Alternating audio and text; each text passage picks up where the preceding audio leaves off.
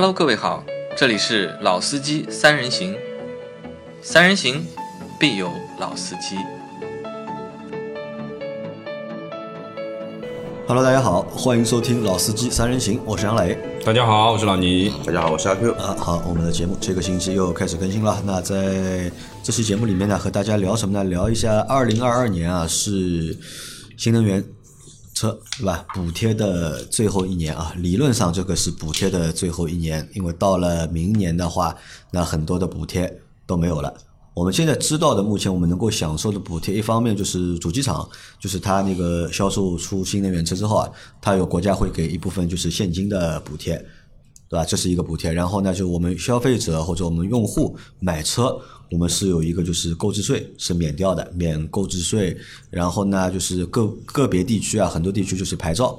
它是免费发放的 啊，比如说像上海对吧？那上海的话，一块新能源牌照对吧？你只要买新能源车，符合标准的新能源车，就是会可以免费申请一块绿牌。那这块牌照在上海的话，如果你换成蓝牌的话，那可能价值就是九万多块钱。虽然说这块牌照你不能卖掉，但是这个使用的使用权，那么和蓝牌的使用权其实是一模一样的。那价值呢，也约等于那块蓝牌的价值。那但是到了明年二零二三年啊，那可能啊就是也不是可能吧，就那个现金补贴肯定是没有了，然后购置税的那个补贴到底还有没有？这个我们不知道。但是从那个就是通知上面，或者是从那个就是文件上面看呢，好像是没有。但为单位这个事，好像我和阿 Q 我们还争执过，对吧？到底会不会就是完全取消这个就是购置税的补贴？阿 Q 我觉得呢可能会完全取消掉，但阿 Q 说呢，有可能和你再给你来个缓冲，对吧？你买新能源车，对吧？购置税。让你只付个一半，因为我们以前有过这样的政策嘛，在那个就是好像零九年跟一五年吧，一三年吧，就排量一点六以下，包括一点六，你的购置税是减半的，对吧？那当时是有过这个政策，那后面的我如果你买新能源车，会不会有这种政策？现在不知道，就大家觉得就是老倪觉得这个购置税这个东西会被一刀砍掉吗？我觉得不会。你觉得不会？对，你觉得不会的原因是什么呢？啊，我觉得就是说，从补贴这件事情啊，其实这个不是第一年的事情啊，已经补贴了很长时间了，对吧？那么逐步逐步缩水，这是一个比较合理的一个逻辑。也就是说，最终到国家不支持补贴，因为很多补贴其实厂家这边的补贴嘛，其实就是，呃，一个是把成本对吧分解掉，让大家能够更多的去选择这个购车的这个电车这个这个选择。但是购置税的其实是我们说国家征收的对于一个消费税的一种，对吧？等于说你购置了以后，你要去交这个这个这个车辆的购置税。那如果说这两个东西同时一刀切掉的话，其实这个东西就会面临的两大问题，对吧？一个是本身的厂家啊，车厂的厂家的这个这个指导价的上升，嗯，那这个其实在短期之内现在已经看到了一些上升的迹象了，对吧？第二个就是说你在车辆购置的时候要额外征出一笔。购置的费用啊，少则几千元，那可能几万块、十几万块，多则几万元，嗯，啊，这个东西可大可小。那么其实这也是我们说的这个买车的两个这个，就是说，一个是车价上面的优惠，嗯，一个是使用交税这一部分的优惠。那么这个两个东西叠加一在在一起的话，有可能是一个五万万五万块的一个数字。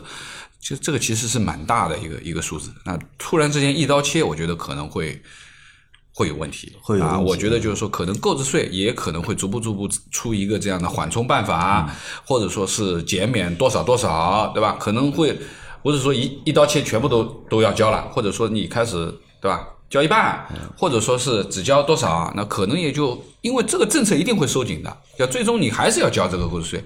但是只是早和晚的这个事情，当然我觉得可能不会在二零二二年、二三年这样的这种情况去发生。我觉得这是比较这个这个这个不太会一刀切的一种想法。对，那么对于牌照而言，其实说实话，因为牌照的这个稀缺性嘛，这个主要还是在一些大城市，对吧？就是我们说的这车辆保有量非常大，本身道路通行情况比较难，对吧？那么它会有一些这个这个牌照的要求。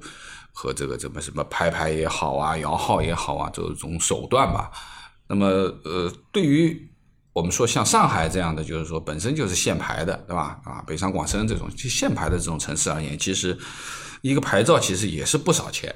当然就是说，为什么大家买不单单是钱的问哎，不是钱，而且还有还有你就是中不中奖的这个问题，对的你有啊，个就是你有没有这个运气啊，或者说你摇号也好，或怎么怎么样也好，特别像北京，它是摇号的，对吧？新能源也要摇号啊，现在据说已经排了好几年以后了。那么这个其实就是说呢，呃，也是一种，就对于用车买车而言，其实这也是一个关键点嘛。那么牌照的这个需求，我觉得也是一个客观存在的。就像我们，对吧？我们朋友身边也有有钱想买车，但是摇不到号的，对吧？摇了一年两年没摇到的，那或者说有的人认为，哎呀，一张九万块钱的牌照，一张烂铁皮不值这个钱。啊，那么现在有免费的牌照送，我就买个电车用用，反正我也是家里代步，我也不指望走长途，也没这个需求的。那我觉得电车从经济性，对吧？从这个这个实用，从这个各方面啊基础的，我觉得都比油车要来得好，特别是在大城市这种拥堵路况啊，油耗啊什么什么，我觉得这也是催生了现在电动车这一两年里面迅速增长的一个原因。啊，那你看这两年，二零年和二一年，对吧？新能源车卖的都比较好，每年都有很明显的这个递增。那到了二三年，当如果这些就是优惠政策全部没有的话，你们觉得这个销量会受影响吗？会不会抑制就是消费者对购买新能源车的这个就是冲动，或者是想购买新能源车的这个想法？我认为倒还不至于，不至于因为现在我们在聊的所有的话题都是基于现行政政策，就是现面现在这一个政策的一个呃条例的实行时间范围而已。然后我们没人知道明年或者说到年底会有怎么样新的一个补充办法，或者说新政策会出出来。但是的话呢，随着什么呢？就是说我们基于新能源领域的话，弯道超车这一个理念啊，这个车超到一半，对吧？到底超没到底超没超过去还不知道。呃，但目前看的话呢，好像哎，刚刚对吧，齐头并进，或者说把我们几十年来甚至于上百年来的一些我们说那个汽车或者说轻工业的这么一套基础给打扎实了。哎，突然之间说我们这一个补补贴全部都停掉的话，那我认为没达到目的啊，因为我们的目的是要弯道超车，而不是说对吧？那个只不过是弥补一下我们那个这几十年没有发展轻工业的一个我们说呃弱势吧，对吧？因为毕竟来来说，现在一些国外的大企业，一些上百年品牌的一些汽车公公司，他们虽然说船大难掉头，嗯，但是并不是说船大不能掉头啊，这两种概念嘛，对吧？但是等到他们这个船头调过来之后，我们再要去像国足一样的，对吧？奋起直追，那追到猴年马月去，那又晚了是吧那就是又是输越难 了，又？又啊，好，那我理解阿奎的意思啊，就阿奎，我觉得你的想法还蛮对的。你看，就为什么有这个就是那么多的优惠政策或者是扶持的政策，其实就是希望中国的就是新能源车的这个汽车产业或者新能源车这个汽车工业，对吧？能够去弯道超车，对吧？给给一些国家给你一些助力，或者给你一些政策，给你一些补贴，让你去和这些就是合资的品牌。去做 PK，对吧？现在刚刚好像有点势头了，大家有点起来了。因为其实你看这个弯路啊，我们走的其实也蛮长的嘛。因为在这个就是补贴之前，补贴的前半段或者前三分之一段，那个不是补贴，我觉得那个是骗那个是瞎搞。啊，大家都在骗所有的看到这企业啊些产品都不怎么样，啊，对，所有的企业都在骗补，然后到中期阶段呢，又是 PPT 造车，对吧？所有的人家都是在 PPT 造车，好不容易到现在，对吧？当年的就是上百个 PPT 造车，到现在，对吧？大概存活率百分之十，对吧？已经淘汰掉百分之九十了，剩下的百分之十啊，他们能够车有量产了，然后有销量了，然后开始迭代他们的车型了，消费者呢，慢慢的开始能够接受就是新能源车了，哎，但是这个时候，哎，这个政策补贴的政策。好像就要停掉的话，的确有那么一点点什么，就是在你中途加速的过程当中啊，我给你断油了。因为就像老倪说的嘛，对吧？其实我们在购买很多人就购买新能源车的这个过程当中啊，其实还是冲着这个优惠去的，嗯对吧？因为购置税少付个万把块钱，或者少付个两万块钱，对嗯吧？车价呢，可能相对能够便宜那么一点点，对吧？那其实车价便宜不便宜，这个这个体现不出来，哎只能但购置税这个是实打实的，就是少付了，对吧？再加上个别地区牌照啊这是硬指标像上海对吧？你买新能源车对吧？就有一个牌照，这个真的是一个非常好的一个政策。那么再加上什么呢？再加上就是新能源车本身的一个使用的经济性啊，对本身就比较高。对那把三个东西合在一起，哎，可能就是我们就催生了很多小伙伴愿意去购买新新能源车，愿意去做这个尝试。但是如果后面这个东西去掉了，对吧？优惠没了，我相信啊，就是我认为对很多用户来说，可能会再想一想了，对吧？到底是不是要买？但这个具体二三年的政策细则到底是什么样的，会是怎么样？这个我们也不知道。但是有一点呢，我是可以肯定的是什么？二零二二年将是啊，可能未来五年或者未来三年新能源车销量最好的一年。为什么呢？今年是政策的最后一年了，可能很多的小伙伴啊都会去赶这个就是末班车。因为我举一个很简单的例子啊，那你看我们群里面对吧？上海群已经有两个小伙伴对吧？一个小伙伴已经提车了，对吧？他为什么想买这个车？只是因为去年年底的时候对吧？发现哦，这个政策好像要结束了嘛，对吧？他觉得呢自己好像也有这个需求，对吧？那早买不如晚买，那就买掉吧。本来可能还比较纠结、比较犹豫，对吧？到底要不要买？到底买什么车？但是看到那个政策之后呢，哎，就果断的给自己就是下了这个就是要买车的这个指令，哎，马上就去把车买掉了。然后另外一个群友呢，看到这个小伙伴呢也买了这个车了，哎，他觉得呢，好像我也有这个需求。对吧？我老婆也要一台车，哎，那个小伙伴也要去买这个车了。可能在我身边，就很多就是之前他们不会买新能源车的人啊，嗯，哎，一下子就是都开始动脑筋，都在看去买新能源车。嗯，我老倪觉得，因为老倪年纪比较大，按照中国人的这个就是消费习惯啊，就是 这种捡便宜啊，或者是没捡到便宜就算吃亏的这种心态。就是会不会让就是 二零二二年这个新能源车的销量变得非常的厉害，或者变得非常的多？呃，我是这样认为啊，就是对于这件事情，我觉得应该分两方面去看，对吗？第一部分是从消费者层面所看到的，就像我们说的群友现在看到了，好像补贴没了，要抓紧办啊，这个事情好像马上就要就就以后再买，你得多付这一万五的这个钱，本身有补贴的一万五，对吧？打白了，这是一个这是一个角度去看问题。但是，对于新能源这个这个这个补贴的退坡，其实某种程度上，其实更多的其实是主机厂，嗯，是生产厂家。那我觉得，其实对于消费者而言，说好像这是一个好像一波红利没有了，怎么样？而而言，反而反观，其实对厂家，我觉得是一种考验，因为国家不给了这一些补贴的时候，也就是说，他必须得靠自己的产品去挣，是不是这样去考虑？也就是说。变相的而讲，就是说，通过我们新能源从刚开始的这个骗补也好啊，或者说是 PPT 的圈钱也好啊，到最终实车，包括现在实车逐步逐步在升级自己的产品力，包括现在缺少了国家补贴的这一部分以后，也就意味着你没有生命力的车型，没有产品力的车型，你就会面临着逐步淘汰。也就是说，我觉得这又是一个洗牌，就对于主机厂、对于车厂而言，其实又是在新能源里面又要撸一波。啊，你活得下去的，就是你的确你的产品力符合用户的需求和要求，大家去选择的，对吧？那么你不行的，原来啊能慢能慢慢能慢一点的，但是呢产品力又不是特别强的，那么因为有补贴的，本身它价格。可能有些车比较便宜的，对吧？又贴的这个价格，它就更便宜了。那相对而言，它原来还有一点点市场的。那如果没有了这一部分，那么它的价格要回升到一个另外的高度的时候，是不是消费者选择就要打一个问号的？那我觉得，就是对于主机厂而言，其实这样的一个东西，其实就是又又是一波大浪淘尽。啊，但是你看，对不对？啊，你如果按照你这个说法的话，那我我认为啊，那等真的等到二零二三年之后啊。能够活下去的这个新能源车的主机厂啊，好像不多。呃，我我也是这样认为，就是说，其实，嗯，消费者角度是一部分，但是对于主机厂而言，其实我们去看到，就是现在去看的这个新能源里面，其实就是那么几个头部的，就这几个品牌。能够看销量的，也就是这些品牌，对吧？也就是说，我们说可能每个月都有五千辆、一万辆的销售的，啊，你这个包括比亚迪也好啊，你说这个这个这个这个这个魏小李也好啊，那么这个基本上就是说已经确立它本身的地位。当然，这些产品在某种程度上讲，它已经我们说了，就是说，因为我老倪，我认为我之前对于新能源车是比较反感的，因为我认为那点是那些东西都是垃圾，嗯。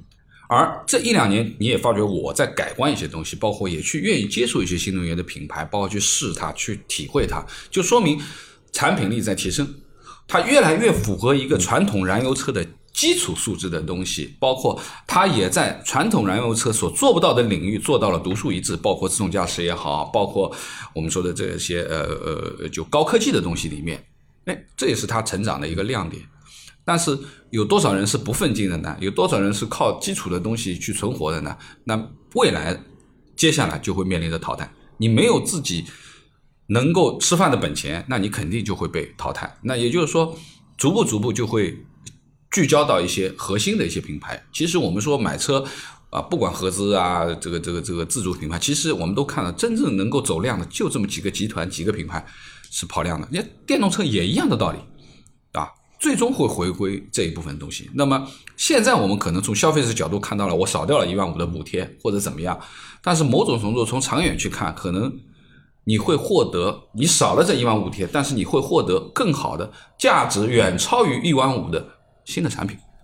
因为什么？因为车厂要卖车嘛，他不把自己的产品力提起来，大家就用脚投票嘛，就不会卖得掉嘛。那也就意味着他没有利润。对不对？那所以说，有某种程度上面会看到卖不动车的会开始要降价卖车，虽然补贴没了，也有可能性会要降价。卖得动车的那就更好了，他就要加价卖车。就现在也有这种情况，对不对？就是说我失去了国家补贴以后，我车子涨价了。但是我认为这些都是短期行为，我认为它一定是短期行为，它不可能延长到很长的时间。这个是肯定的，对吧？那么对于消费者而言，我倒觉得。有的便宜不能贪，随便贪，有的还是要理性消费，对吧？这个是你你你能够自己有有自己的这个用车需求，你也的的确确真真正正的是缺一台这个车，你去买一台没有任何的问题。但是如果说你只是为了差这一万五千块钱，你就茫然的投入这一个东西，其实我们知道电动车的折损率是非常高的，啊，你买了如果没用途，最终你就会觉得你亏的可能不只是不只是一万五千块。对不对？那我说的就是从这两个面去去看问题。嗯，好，那还是没有回答我前面那个问题啊。那销量到底会不会变多呢？在二零二二年里面，就最红利的最后一年里面，销量会不会变多？我认为不一定会变得很多，不一定会变得很多啊。那阿 Q 怎么看这个问题？你觉得在二零二二年销量会不会变多？呃，我的维度倒有一些不一样，就是从那个国家发改委给的一个，就是说预期的一个数据来看，就是说每年的新能源车的是那个叫销量递增是一定的，就是说二二年一定会比二一年来的要更加多一些，但是二三年也一定会比二二年来的要多。因为它有个指标是到二零二五年完成百分之二十的一个销量的一个占占比嘛，那也就意味着这两年的话，每年一定会比一年会多，不然的话它完不成这么一个目标嘛。那么基于基于有这么一个目标的一个实现，那么所以说呢，在一些补贴上面，我认为的话，这个就是又要回到之前那个问问题了，政政策一定会。还会有松，一定会延续，或者会缓冲，或者说是用哪方面的政策来延延续？那目前这个是未知的，但是可能说呢，在一些限牌城市，因由于道路通行的压力，那么送车牌这一件事情可能会有一些缩紧，但但是的话呢，又有会在一些限牌城市，你比如说像北京，北京的话只要挂绿牌。嗯，它就没有单双号的一个限制在在里头，那么它还是有它的优势在里头。但是北京的新能源的一个摇号，它并不是像上海一样，你有信息符合要求就送你，它那个摇摇号也是看运气，平均六年能中标。所以说这一个东西的话呢，把车牌因素排除在外外的话，我认为补贴这一块东西有或者没没有，基于现在大家对于新能源车的消费的理念来说，影响并不会很很大。因为有一句话我认同，就是你没有需求，为了囤一块车牌去买台新能源车，就好比在某些呃投资领域，你认为的抄底，实际抄的是个半山腰。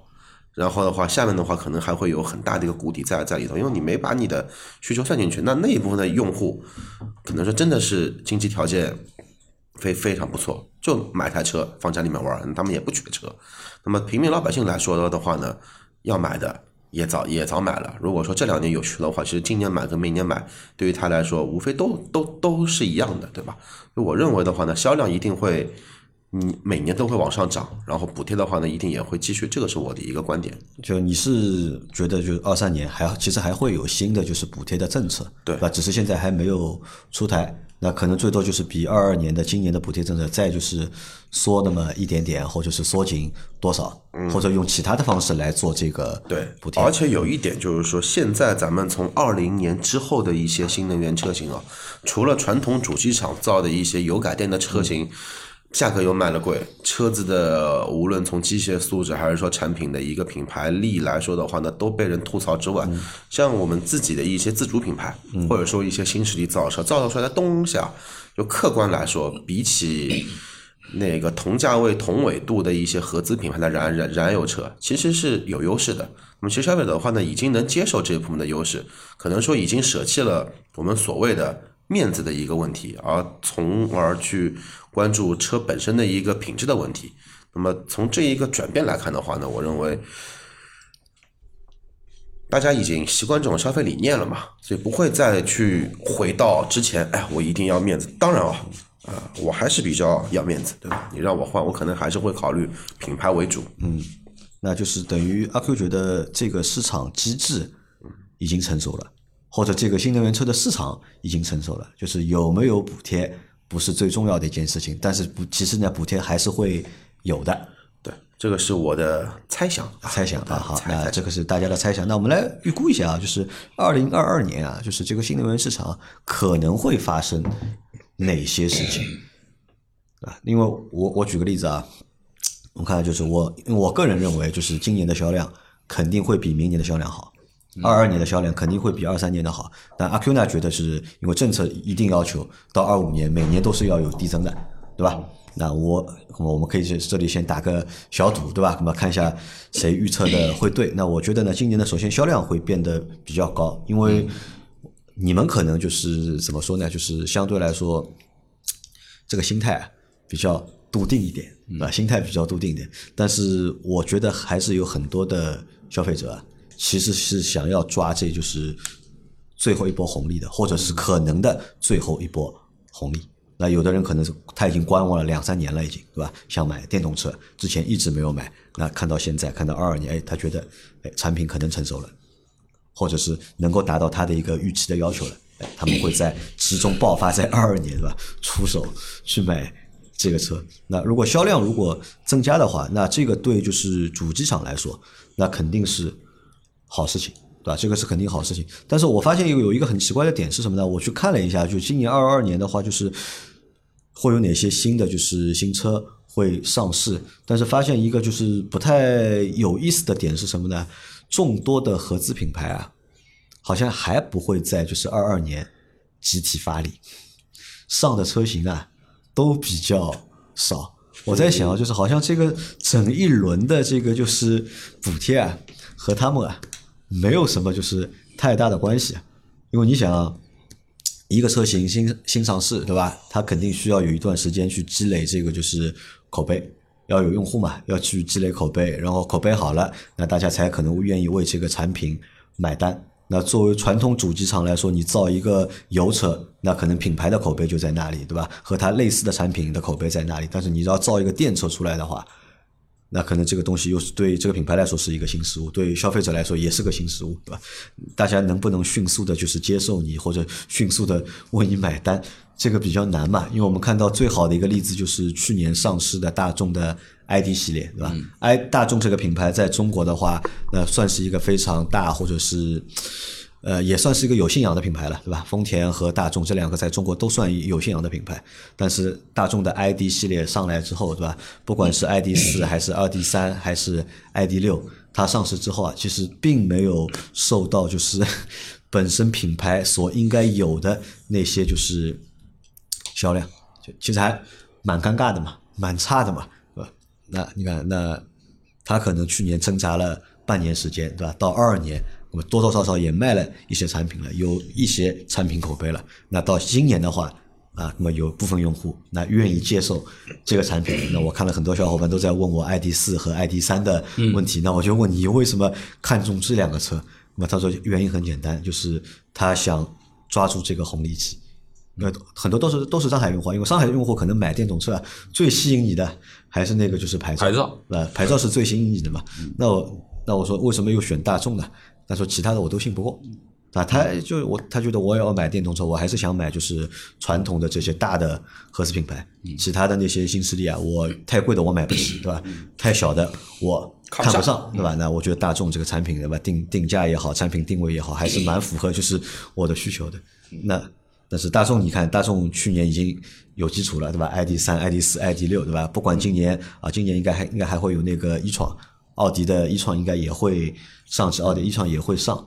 但是其他的那些就是大的合资品牌，是吧？我不知道今年能上多少车。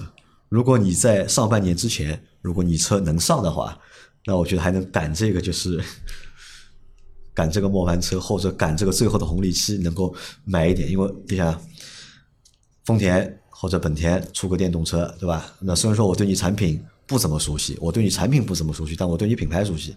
那么再加上呢，有一些就是补贴的政策，那免购置税啊，有号牌啊，是吧？哎，那可能大家也愿意就是试一试。那如果万一没有的话，对吧？就敢去试的人啊，我觉得相对啊会变得比较少一点。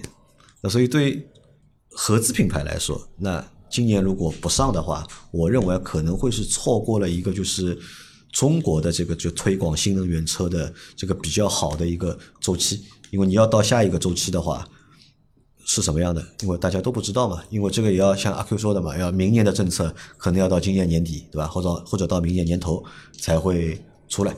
那这个是我的就是觉得一个点啊，就是你们怎么看这个问题？因为阿 Q 要去一个新的单位了嘛，对吧？有可能会去一家新的公司，因为也是一个新的新能源的品牌。对。但是话这么说，就是一些那个主机厂啊，或者说一些传统主机厂，在他们的认知范围内，就其实是看不上所有的新势力的造车的，嗯，或者说他们有一种莫名的自信，嗯，就莫名的自信体现在两点：一，他自己的品牌的一个沉淀和他品牌的价值；嗯，二的话，对于他们来说，他们很自信的认为，我想现在我不做，只是我不想做，嗯。等到我想做的时候，我一定会把你打到，对吧？底裤都没有。这个是所有的一些合资品牌的一些调性或者说尿性。那么他们会基于哪些东西来说这一些呢？因为大家都知道，为什么说前几年这么多 PPT 造车？因为电造电动车的门槛的的确确确实比那个叫呃燃油车来的要低很多，因为。电动车它更多的是做什么？更多的其实像一家资源整合公司一样，它并可能说它自己根本就不需要自主研发能力。我外观设计买，三电技术买，对吧？内饰设计买，外包对吧？自动驾驶买，然后所有的配件供应商都是买，我只不过做一个整合而已。其实国内目前来来看，你无无论哪一个新势力的造车，它大部分的话。还都是以买买买的形式来进行一个扩大，或者说进行一个那个。那么这一些的话呢，你像任何一家有一些历史沉淀的，对吧？我们就不说丰田、大众了，你哪怕去拿一些小的马自达来说的话，他们的那一些技术的沉淀，一定说是比这一些主机厂来的要实力要强悍很多的。那么我的主观认为啊，他们为什么不不想在大家感觉红利期去去扯这一个红那个浑水呢？一就是说，整体的一个国内的市场接接接受度啊，只不过是说逐年好转而已。它并没有像欧洲地区对于电动车的需求这么的迫切。因为欧洲地区的话呢，它其实是跟国内不一样。呃，欧洲那块的话呢，他们是有这个需求，想买电电动车，但是他们在或者说折算成二十万人民币以内能买到的电动车，真的都是工业垃圾。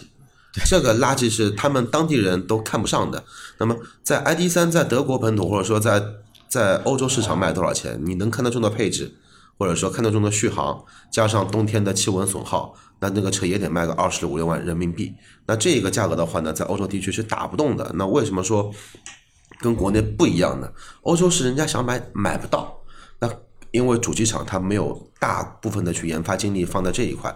那国内的话呢，是这种十万以下的这种。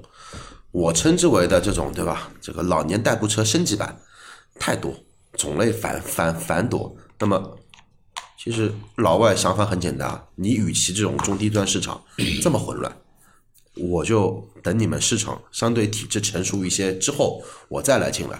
然后以我现在的产品定位，对吧？我哪怕把它改成电电电车，我把它卖到一样的油车的价格，我的利润还是可控的。因为目前的话，国内的一些电车，你要去跟燃油燃油车去比同价位的话，它的制造成本在某些程度上比造油车还要高，因为要有很多技术的专利转让费。你很多的电池、三电都是外包的，这个费用都是成成本，甚至于说，大大家可以去看看一下，在某一些财经类的节节目里面，会有一些那个叫新势力造车的一些利润的解读。目前在制造成本这一块的话呢，我们国内的新势力造车造的电车的成成本成本啊都很高，是它的 MSRP，就是它的官价的百分之七十到百分之八十。那传统主机厂它的制造成本在多少呢？它 MSRP 这个官价的制造的不超过百分之四十五，是它的制造成本。这个制造成本的话，还不包含它的一些营销广告的一些费用在里头。所以说，现在我我认为啊，一些大的厂只不过是在静观其变，在等啊，在在等。这个可能像什么？就像就是很多传统主机厂，特别是在中国的这些传统主机厂，对吧？他等什么？让新势力，对吧？先去教育市场。先让新势力先去教育市场，你等你市场教育好了，对吧？然后政策也结束了，对吧？优惠政策或者补贴政策也结束了，那很多厂可能也都活不下去嘛。很多厂都活不下去，因为我前两天是看了一篇文章嘛，他是说那个就是北汽极狐的嘛，嗯，那那个北汽极狐，那北汽他那个呃北汽蓝谷好像是公司，好像是叫蓝谷，然后他们搞这个极狐这个项目啊，就是搞了这些年，已经亏了大概每年亏三百多亿。对吧？就是 硬撑着在搞嘛。如果再做下去，如果不盈利的话，这个东西钱总有天要烧完的嘛。那可能很多厂家，对吧？就是玩到后面啊，都结束了，玩自己玩不下去了啊。那到那个时候啊，但是市场呢已经被他们教育好了，已经已经有越来越多用户能够接受新能源车了。而且不可那个时候，的传统机机厂、主机厂啊，开始就是。下场对啊，而且不可否认的是，新势力造车品牌在国内的教育消费者的或者说教育市场的能力啊，很强，远比传统主机厂来的要更更强。当他们铺垫好之后，那像一些中高端的或者说一些头上带光环的一些品品牌，只就拿我的品牌来打你，其实是一打一。打一个准，只要他在他的专长的领域，嗯，稍微发挥一下他的特点，对吧？续航做了跟你差不多，那他的成本把控，他的品牌光环远比你强，那你教育好的消费者，更多的都去选择他了。所以我认为这个对他们来说啊，并不着急。那对他们不着急，可能着急的是新势力，对后进者，他们更着急。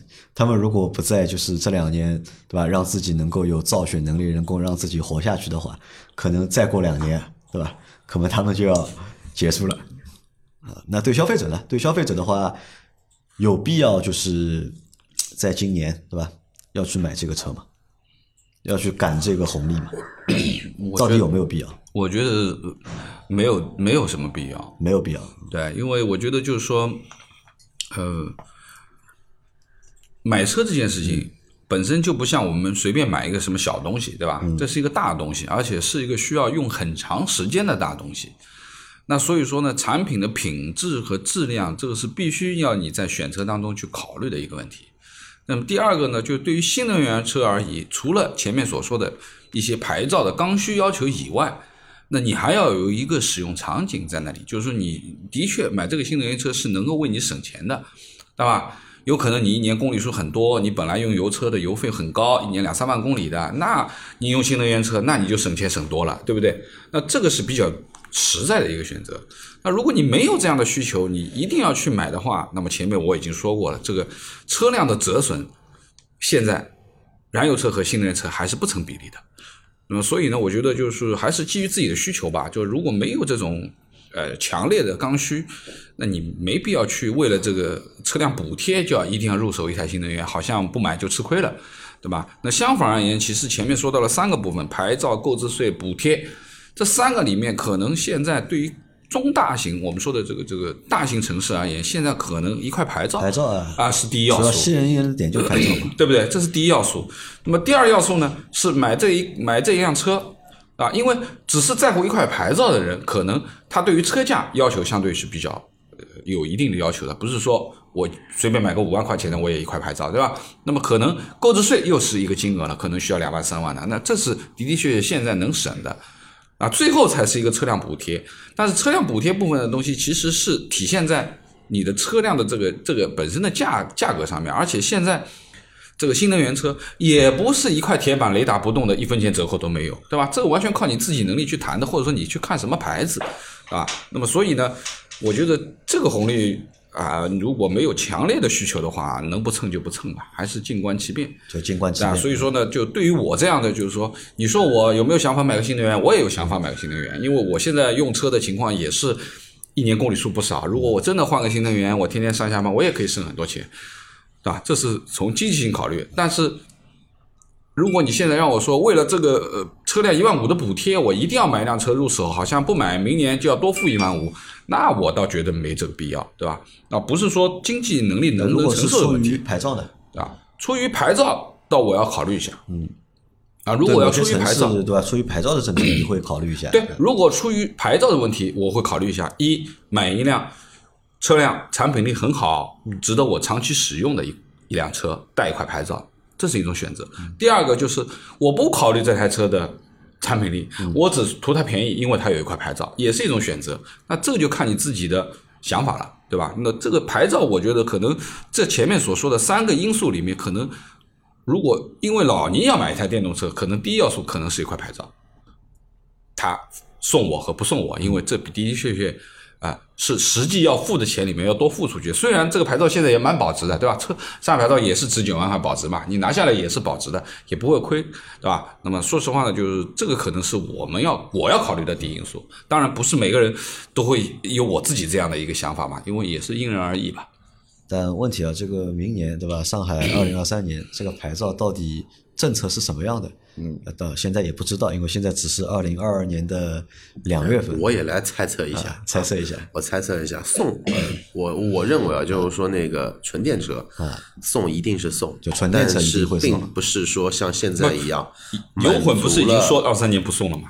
但是并不是说那个你满足了一些要求就会送，我认为有可能会借鉴一下北京那边的政政策去摇，摇号因为你按照现在就是说上海一年十万张新能源车牌来看的话，其实对于不止，到去年上海发了不止三十万张，不止，对，但就是说，因为现在就是说，放在数据面前，蓝牌事是一年发事实10万张左右对，事实就是什么呢？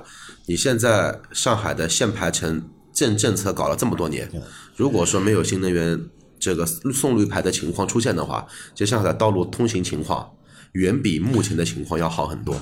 你想，一年二三十二三十万张的绿牌发在外面，而且里面又有多少比例是作为网约专用车辆来用？我不说很多吧，两成到三三三成。那这一些车在马路上面，它其实一个它是一直在开的呃一直是占用那个效率会很低的，对呀所以说也就意味着什么呢？就是说，哎，市市市政府来说的话，我的初心是。因为要缓解道路拥挤，对吧？缓解道路交通压力，哎，结果哎绿绿绿牌一来，反而没有对越搞越挤。你你就像以前我走南北高架，对吧？可能说再堵再堵，从中环开到内内环半小时够了。但是从去年开始啊，我发现不对，有的时候开一个半小时都开不到。那也就意味着车太多了嘛。那么这个是其一，其二的话呢，对于那个插混的这一些车，就是说目前来说混动车型啊，我认为明年的打击，这个倒确实会比较大大一些。买油车的人，或或者说自己有油车额度的那一些用用户，你要让他去选一台油混的车子，除非什么？因为现在已经不可以了嘛。因为现在在上海的话，如果你已经有一台油车，或者你名下已经有一块蓝牌的话，你再买油油混的车啊，这电油电插混混的车的嗯，你是没有资格去申请那个绿牌的嘛？是。嗯那牌照上面，阿 Q 是觉得是会是这个情况。对啊那我们，那么给消费者什么建议呢？一个建议是根据自己的需求，对，对吧？根据自己的需求去考虑，到底要不要在今年买。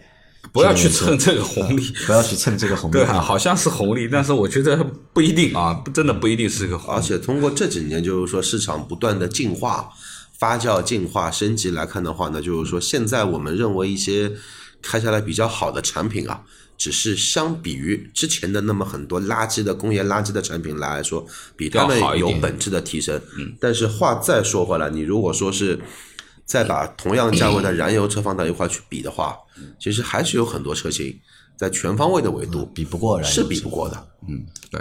我我我的想法是，就是说对于呃电车而言，其实现在啊、里程焦虑还是没有解决，嗯，对不对？也就是说呢，即使现在有一些换电的这种情况或者怎么样，对吧？但是也是少数品牌有嘛。但是从充电的这个角度上考虑，第一，现在在外面充电并不便宜，公共充电桩并不便宜，这是第一个。也就是说，你的燃油经济性层面，如果你是在外面充电的，那你就不体现了，就基本没有，体现不出来对吧？你只有在家里面，那你的的确确是有充电便宜的。第二个是充电的效率。我觉得，就作为电动车企业而言，就是说，如果说它解决不了十分钟能充满这件事情，就像我们加油这么方便的话，其实这还是它最基本的硬伤。也就是说，它是很难超越我们说的油车能够达到的这个啊本身的一个特性的。所以在技术层面的话，不管你这个电机马力多强或者怎么样多强，如果你解决不了，你充电还是需要充一两个小时以上才能够完成一个百分之八十或怎么样的话，其实它是大大的限制了你的使用场景和方便性的啊。那么我觉得，呃，从技术层面的话，其实电池不断在更新啊，我们每年都会听到有新的电池出来啦，又是这个电池，又是那个电池，有很多很多新技术。其实他们都在做一件事情，就是解决能不能五分钟充满和十分钟充满。谁哪家电池厂哪个技术能够把这件事情解决了，那我觉得油车电车就真的可以买了。就补能的问题还是没有彻底解决。对，不可能的，就是短期之内，现在反正在没有哪家人家跳出来说我十分钟能够充满，而且这个是可以量化的，是随便我我的车都可以怎么样的，很难。如果能做到这一点呢，那他一定是老大，是吧？所以这个这个这个这个东西，我觉得还有待观望吧。虽然说。从这几年的变化而言，包括我们说的这个销量的变化啊，前面我稍微查了一下资料，包括新能源今年、去年的一个三百五十一二啊五十二万辆的一个一个销量，包括世界排名第一增长度，对吧？包括同比就同比前年增长了一点六倍的这个体量而言，说实话，这些东西都是看到面子上是是成的，但是产品呢，有多少产品是真真正正的一个产品能够符合一个标准的，从安全的角度考虑，对吧？从实用的角度考虑，真真正正的一台可选的电动车又有多少呢？要而且要具性价比，对吧？你不能说搞一台一百万的车、两百万的车，你说它是好的，对吧？我觉得这个东西还有待观望吧，这个电动车的路还得走呢，慢慢走吧。还得走，嗯，好，只是那我们最后啊，还是在这个节目的最后和大家建议吧，就是在今年对吧，二二年，呃，给不同地区的小伙伴对吧，一些不同的建议对吧？如果对你来说这个车可有可无的，那我就觉得你就等一等对吧？等一等再。看一看，对吧？可能后面会有更好的产品会出来，肯定会有嘛，对吧？呃，一年年下去，肯定会有更好的产品出来。但是在有的地方，比如说上海的小伙伴，对吧？对上海小伙伴来说，那如果你真的是有一台车的需求的，然后你又没有牌照的，那可能啊，就是新能源车啊，是你目前能够看到的比较好的一个解决的方式。因为同样的事情，对吧？就发生在我们的办公室嘛。对吧？我就是们有个小伙伴，对吧？因为他就是没有蓝牌，对吧？一直也拍不到蓝牌，那么没办法，那么他只能够去选择一台就是新能源车。嗯而且是二二年、二三年不能上牌的新能源车，就是插混。啊，插混。那所以说呢，如果你已经想明白了你要买一台插混的车，那可能这是你的，就比如说在上海啊这种是你的最后期限了，那你得赶紧下手。如果不是，那你再考虑考虑。如果是纯电，那你就要考虑你的使用场景和用车量和经济性和保值。如果你要考虑这些因素，你要不要下手，其实是根据每个人不同去考虑的。啊，但是单纯的说车辆补贴退坡这件事情就要买一台车，我觉得有点牵强。嗯，好吧。好的，那我们今天的这期节目啊就先到这里，呃，感谢大家的收听，我们下期再见。好，拜拜谢谢。拜拜。